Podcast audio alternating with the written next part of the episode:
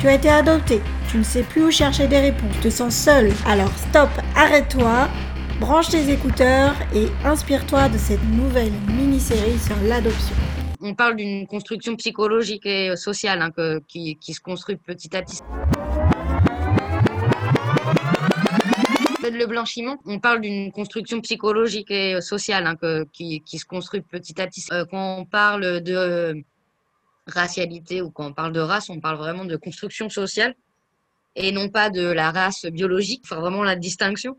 Il y a euh, ce que parle Joey du fait que euh, quand on vient, quand on arrive en fait euh, en Europe, notre première identité est complètement effacée, même juridiquement, elle ne vaut plus rien en fait.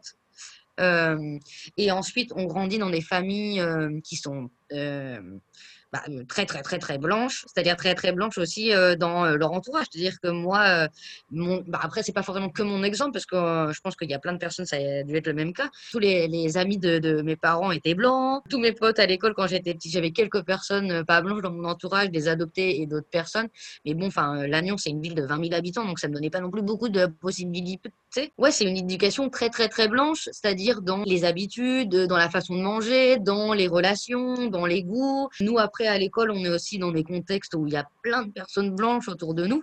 Et donc, en fait, on grandit euh, socialement, on est éduqué comme si on était des personnes blanches. Mais on l'est pas, en fait. Donc, du coup, je pense qu'il y a vraiment des problèmes aussi d'identité qui se créent au milieu de tout ça à cause de ça. Bah voilà, en fait, quand on est dans notre petit cocon, euh, quand on a grandi dans des endroits qui sont pas très très grands, mais quand tu commences à sortir de ce petit endroit-là, euh, je pense que là tu te rends compte vraiment de certains trucs de du racisme parce que c'est plus les mêmes dimensions, c'est plus tes amis à côté quoi.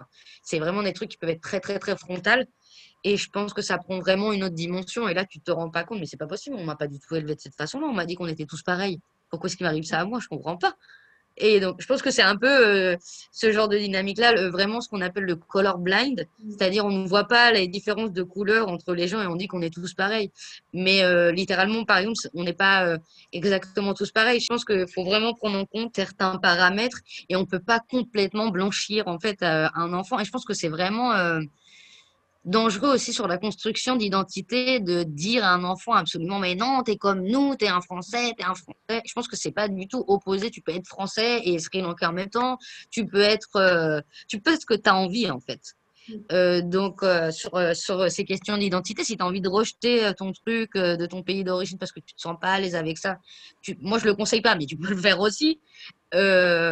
Enfin voilà, je pense qu'il faut vraiment donner la possibilité aux enfants et qu'ils aient un accompagnement là-dedans et qu'ils savent à un moment donné que s'ils ont besoin de se retrouver là-dedans, il y a des choses qui sont disponibles. On est quand même vachement conditionné à, bah, être comme ça, mais je pense que c'est euh, tout, tout, euh, tout l'entourage en fait qu'on a autour de nous qui est comme ça. Donc en fait, ils nous transmettent euh, comme, comme ils ont grandi eux. Donc en fait, ils nous transmettent euh, bah, leur racisme aussi en même temps en fait. Ouais, par rapport au blanchiment, c'est vrai que je te rejoins Anne-Cat. Hein, c'est, euh, on cible pas des individus, ça c'est clair. Hein. on est vraiment aussi au niveau de l'antiracisme du de, l'antiracisme, mais aussi de notre vision du racisme. C'est un système, c'est pas juste euh, ah lui il a été méchant, il m'a fait une insulte. Enfin, faut voir, il faut aller voir au-delà de, de, du, de la simple situation particulière, voir ce qu'elle reflète et en fait, euh, c'est un système qui, qui vient d'une idéologie euh, qui a été créée, en fait, une idéologie qui est celle de la hiérarchisation des races.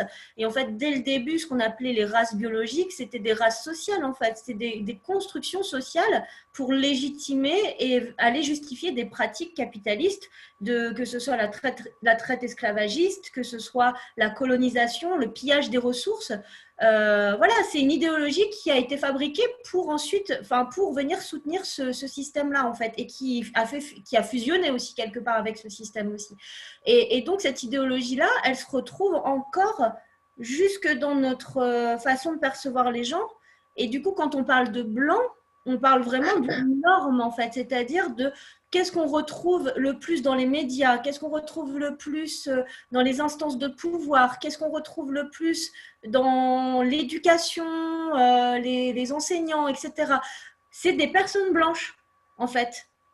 En fait. Et du coup, c'est ça aussi, c'est le, manque de représentation euh, et le fait que nous, quand on est racisé, donc du coup, je vais, je vais, je vais, je vais dire un petit peu ce que j'entends par racisé et que d'autres utilisent ce terme-là pour exprimer le fait qu'on est considéré comme en dehors, comme autre on est altérisé, c'est-à-dire qu'on est en dehors de cette norme, on est minorisé, euh, donc on est une minorité euh, pas au sens quantitatif, c'est-à-dire pas au sens du nombre, mais au, sens qualitatif parce qu'on n'a pas le pouvoir, on n'a pas le pouvoir d'agir comme, euh, comme d'autres blancs l'ont en fait, de par leur blanchité en fait on a, on n'a pas, on est, on, on, est du coup, on n'a pas le pouvoir de se loger comme on veut.